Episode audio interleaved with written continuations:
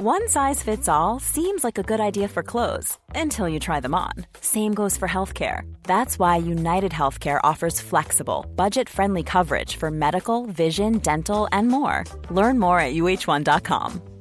Burrow's Furniture is built for the way you live. From ensuring easy assembly and disassembly to honoring highly requested new colors for their award winning seating, they always have their customers in mind. Their modular seating is made out of durable materials to last and grow with you. And with Burrow, you always get fast, free shipping. Get up to 60% off during Burrow's Memorial Day sale at burrow.com slash ACAST. That's burrow.com slash ACAST. burrow.com slash ACAST. Many of us have those stubborn pounds that seem impossible to lose, no matter how good we eat or how hard we work out. My solution is PlushCare. PlushCare is a leading telehealth provider with doctors who are there for you day and night to partner with you in your weight loss journey. They can prescribe FDA-approved weight loss medications like Wagovi and Zepbound for those who qualify. Plus, they accept most insurance plans. To get started, visit plushcare.com slash weight loss. That's plushcare.com slash weight loss. Buenas noches, bienvenidos al Criminalista Nocturno.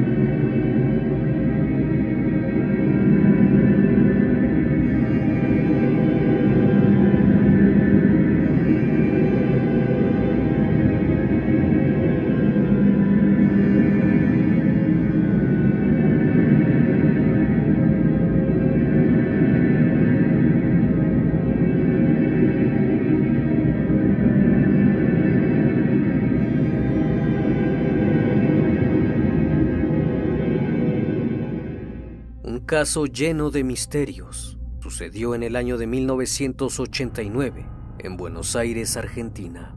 El caso cobró gran trascendencia luego de los hechos inexplicables que sucedieron durante toda la investigación. Todo comenzó el domingo 16 de abril de 1989. A eso de las 12 de la tarde, la Comisaría Segunda de Florida recibió una llamada del comisario Benítez, que se encontraba patrullando la localidad Vicente López, luego de que un grupo de personas solicitaran su apoyo para informar que un olor nauseabundo provenía del departamento del fondo de un inmueble. El olor era insoportable y al parecer algo muy extraño pasaba al interior, pues vecinos habían reportado un fuerte olor a gas del departamento de una de las vecinas. Aunque no solo se percibía ese olor, y se tenía la sospecha de que hubiera ocurrido algo más. Aquel oficial junto con su compañero entraron al inmueble y cerraron una estufa que se encontraba encendida, de la que se desprendía dicho olor a gas. Al adentrarse al departamento, se llevaron una gran sorpresa. El criminalista nocturno. El apartamento se encontraba ubicado en la calle Melo, 3354, en la localidad de Vicente López. Al llegar se percataron del fuerte olor a descomposición que provenía de uno de los departamentos ubicado al fondo. Los oficiales tocaron la puerta insistentemente, sin que nadie respondiera. Al no tener respuesta, la propietaria del inmueble sacó un juego de llaves y abrieron el departamento. El olor que salía desde dentro era insoportable. Al interior había dos dormitorios, un living comedor, un patio y una pequeña cocina. Todo parecía estar en orden. No había nada que llamara la atención de los oficiales. Algunas cosas desordenadas, un poco de restos de comida. Parecía un desorden habitual de una casa. Sin embargo, al acercarse al baño, el olor se intensificó y fue entonces que descubrieron de dónde provenía tan terrible olor.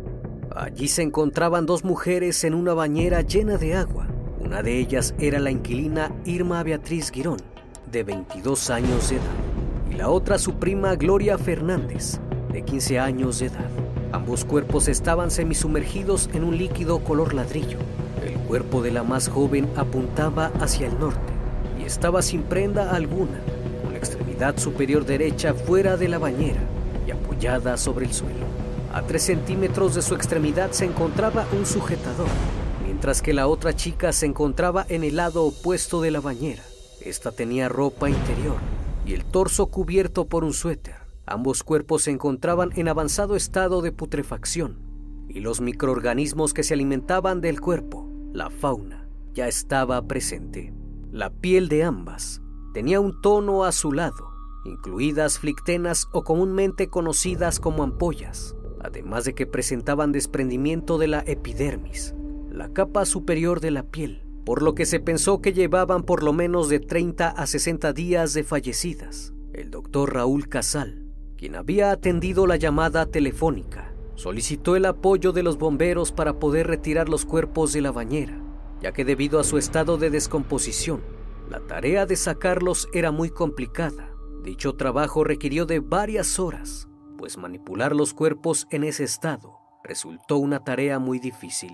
Tanto así en algún momento se dieron por vencidos y pensaron en romper la bañera. Los cuerpos fueron llevados a la morgue de la bonaerense y los dejaron 48 horas en una cama frigorífica antes de poder realizar la necropsia, debido a que se deshacían al tacto. Las primeras indagatorias del caso dejaron muy confundidos a los investigadores, debido a que la propietaria del inmueble declaró a la policía que no era posible que los cuerpos de las chicas llevaran ahí dos meses, puesto que ella había hablado con ellas el día jueves 13 de abril. Aquel día Noemí, la propietaria, se encontraba viendo la televisión cuando de pronto sonó el timbre de su departamento. Cuando abrió se percató de que era su inquilina Beatriz, quien desde hacía tres meses le rentaba. La chica parecía preocupada y le pidió prestado su teléfono para llamar a un médico a domicilio, debido a que su prima Gloria estaba con fiebre y no se sentía nada bien. El Hospital Municipal Vicente López atendió la llamada a eso de las 10.45 de la noche. Posteriormente se liberó la orden de visita y una ambulancia fue enviada al domicilio citado. Treinta minutos después, el médico llegó y encontró a Gloria recostada en un sofá. Beatriz le dijo al doctor que su prima se había sentido mal desde muy temprano, desde el desayuno. El doctor revisó a la muchacha y se dio cuenta que tenía una temperatura elevada, pero nada de gravedad así que le recetó un medicamento para la gripe y se marchó. Después de eso, la propietaria del inmueble no supo nada de ellas, hasta que el domingo por la mañana el olor de una fuga de gas la despertó. Su primera reacción fue cerrar la llave de paso que suministra el flujo de todos los departamentos. Al revisar cada uno de ellos, se dio cuenta que el olor provenía del apartamento de Beatriz. Sin embargo, ese olor no era el único que se percibía pues pudo notar que un olor a descomposición salía del interior. Tocó la puerta y nadie abrió, así que decidió llamar a los técnicos para que revisaran el suministro de gas, aunque aquello no la dejó tranquila, y decidió avisar a los vecinos sobre la situación, mismos que salieron del inmueble por seguridad, y mientras esperaban a los técnicos, se toparon con el oficial Benítez, que se encontraba patrullando por la zona.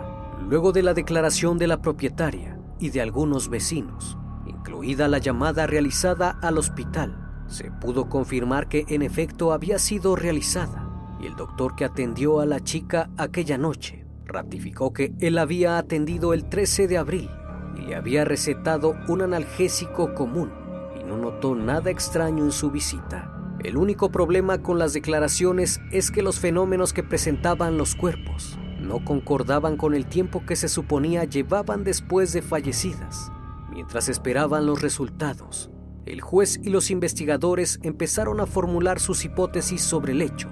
En un principio pensaron que tal vez las dos habían hecho un pacto para quitarse la vida debido a una relación amorosa entre ellas que había terminado mal, puesto que la posición en las que fueron halladas dentro del agua sugería una relación íntima secreta pues los investigadores pensaron que era muy extraño que las dos estuviesen dentro de la bañera, una sin prendas y la otra con muy pocas.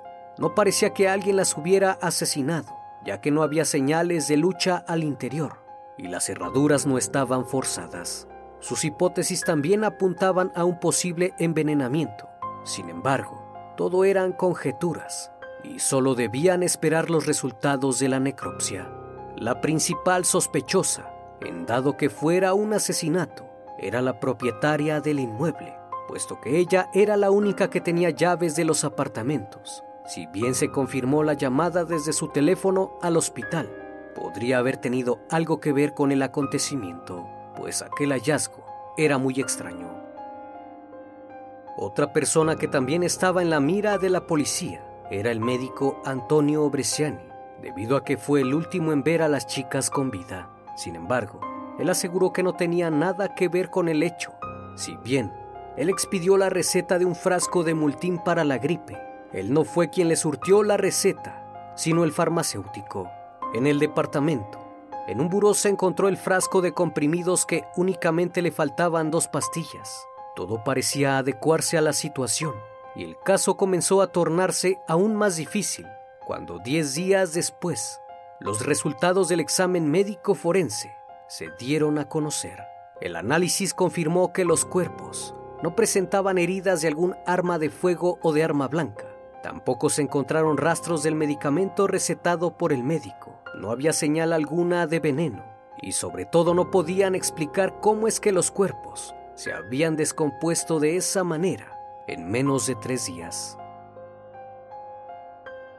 Aquella tarde, después de haber recibido el resultado de la necropsia, el juez encargado de la investigación, Raúl Casal, acompañado de un colega, volvió al departamento de las chicas para realizar una segunda inspección. Quitaron los sellos del precinto policial, el cual estaba intacto.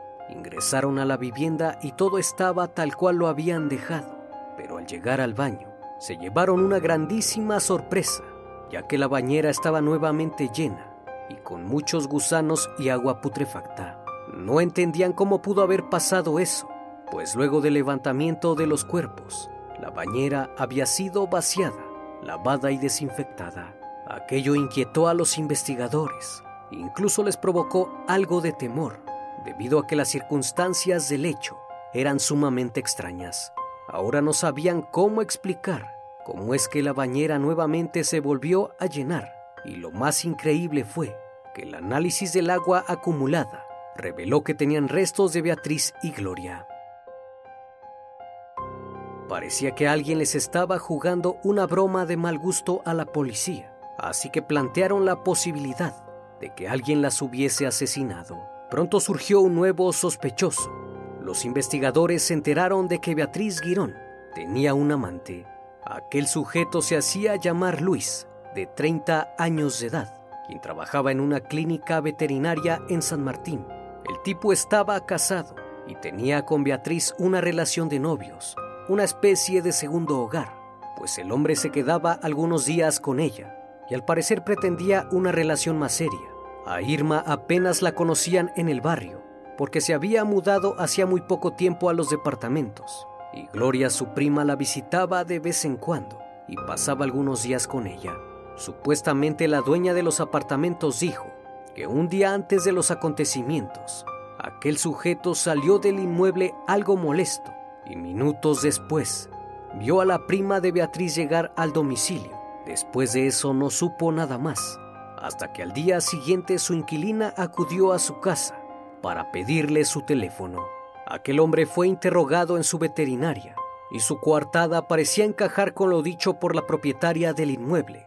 Sin embargo, los investigadores lo cuestionaron acerca de las llaves del domicilio y este negó en todo momento poseer un juego de llaves extra, ya que cabría la posibilidad de que él hubiese entrado a la casa sigilosamente y de algún modo asesinarlas y salir sin dejar rastro.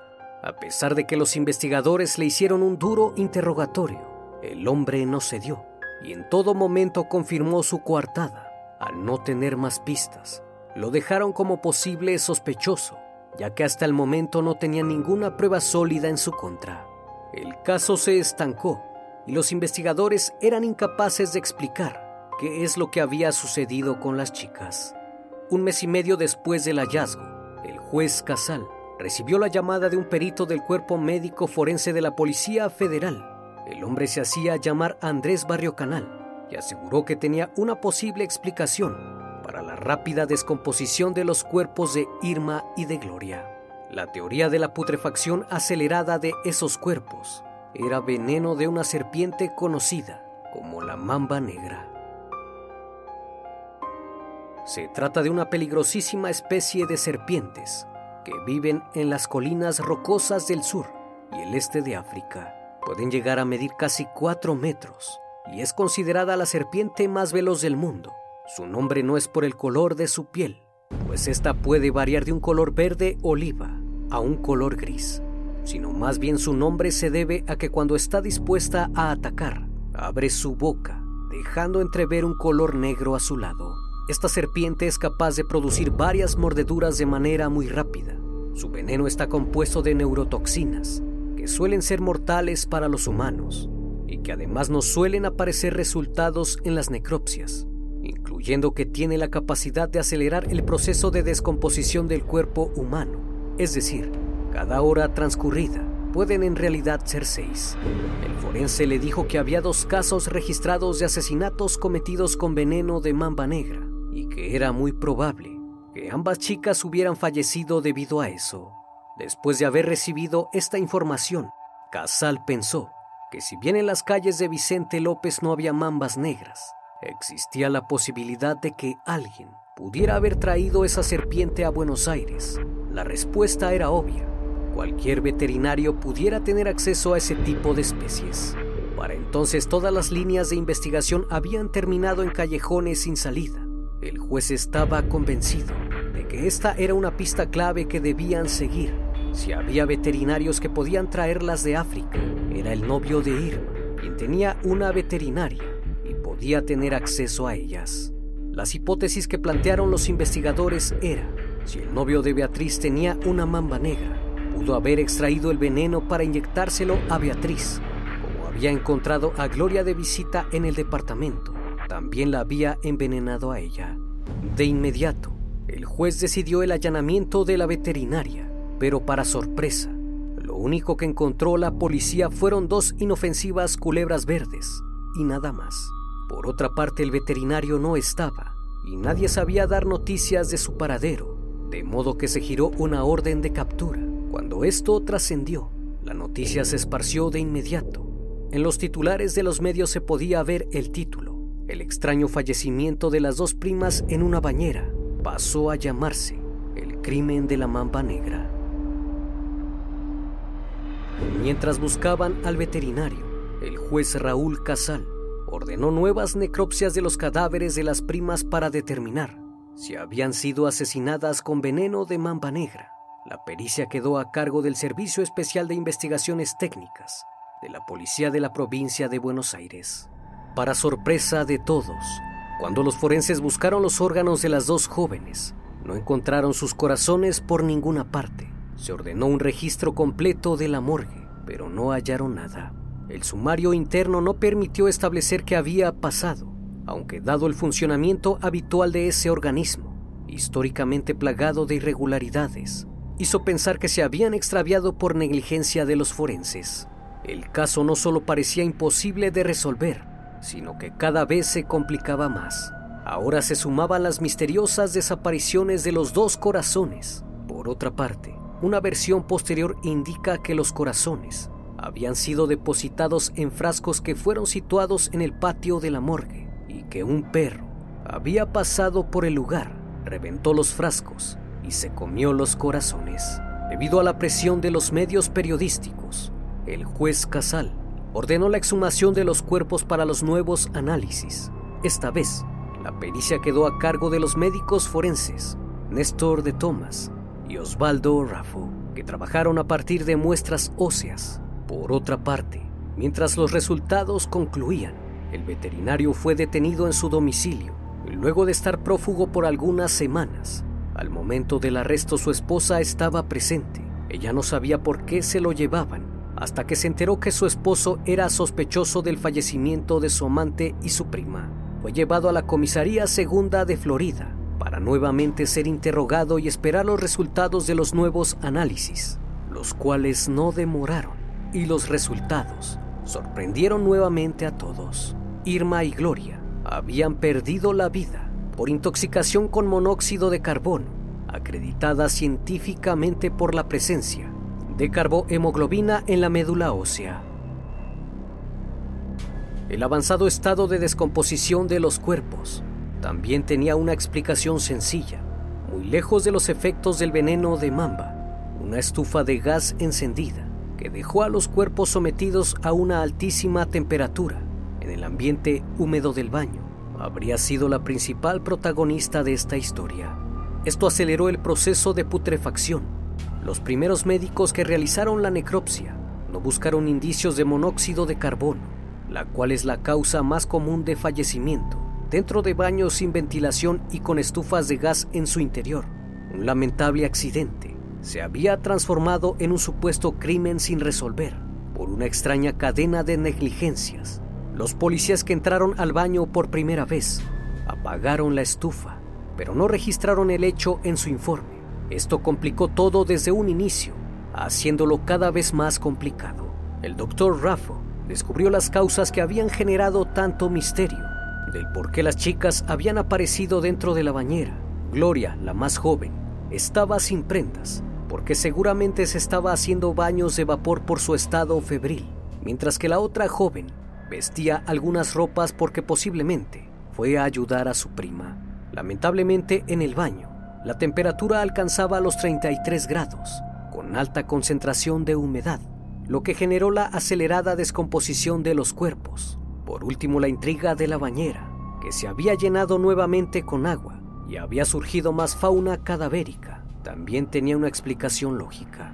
El desagüe se había tapado con algunos restos Debido a que el grifo tenía una pequeña fuga, esta comenzó a llenarse, lo que provocó que algunos gusanos salieran a flote. La causa que había comenzado como un posible y misterioso asesinato había tenido un final sorpresivo. Había sido un accidente doméstico, por lo cual el expediente fue cerrado definitivamente. Es así que el misterioso caso de la mamba negra llegó a su fin. Sin embargo, 30 años más tarde, el propio juez admitió que aún se hace preguntas sobre lo que pasó con Irma y Gloria, pues siempre tuvo la gran duda si se trató de un accidente o un crimen, puesto que algo en aquel lugar no encajaba del todo con un accidente. Para él sigue siendo una cuestión misteriosa y un enigma sin resolver. Como cada noche, estimado público, agradezco su compañía si aún no estás suscrito, te invito a que lo hagas y formes parte de esta gran comunidad. Reciban un fuerte abrazo de mi parte y no me queda más que desearles que sigan pasando un excelente día y estén de lo mejor. Esto es El Criminalista Nocturno. Hasta la próxima emisión. Buenas noches.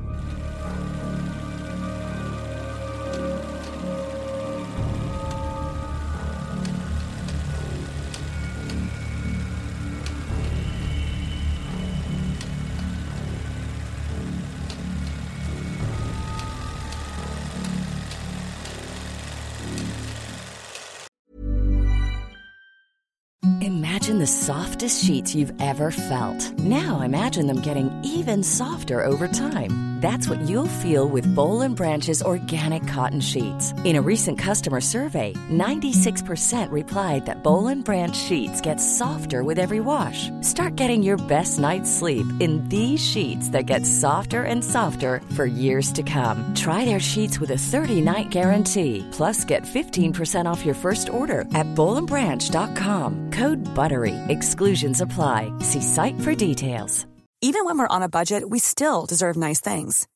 Quince is a place to scoop up stunning high-end goods for 50 to 80% less than similar brands. They have buttery soft cashmere sweaters starting at $50, luxurious Italian leather bags, and so much more. Plus, Quince only works with factories that use safe, ethical, and responsible manufacturing. Get the high-end goods you'll love without the high price tag with Quince. Go to quince.com/style for free shipping and 365-day returns. Hey, it's Paige DeSorbo from Giggly Squad. High quality fashion without the price tag. Say hello to Quince. I'm snagging high-end essentials like cozy cashmere sweaters, sleek leather jackets, fine jewelry, and so much more. With Quince being 50 to 80% less than similar brands. And they partner with factories that prioritize safe, ethical, and responsible manufacturing. I love that. Luxury quality within reach. Go to quince.com slash style to get free shipping and 365 day returns on your next order. Quince.com slash style.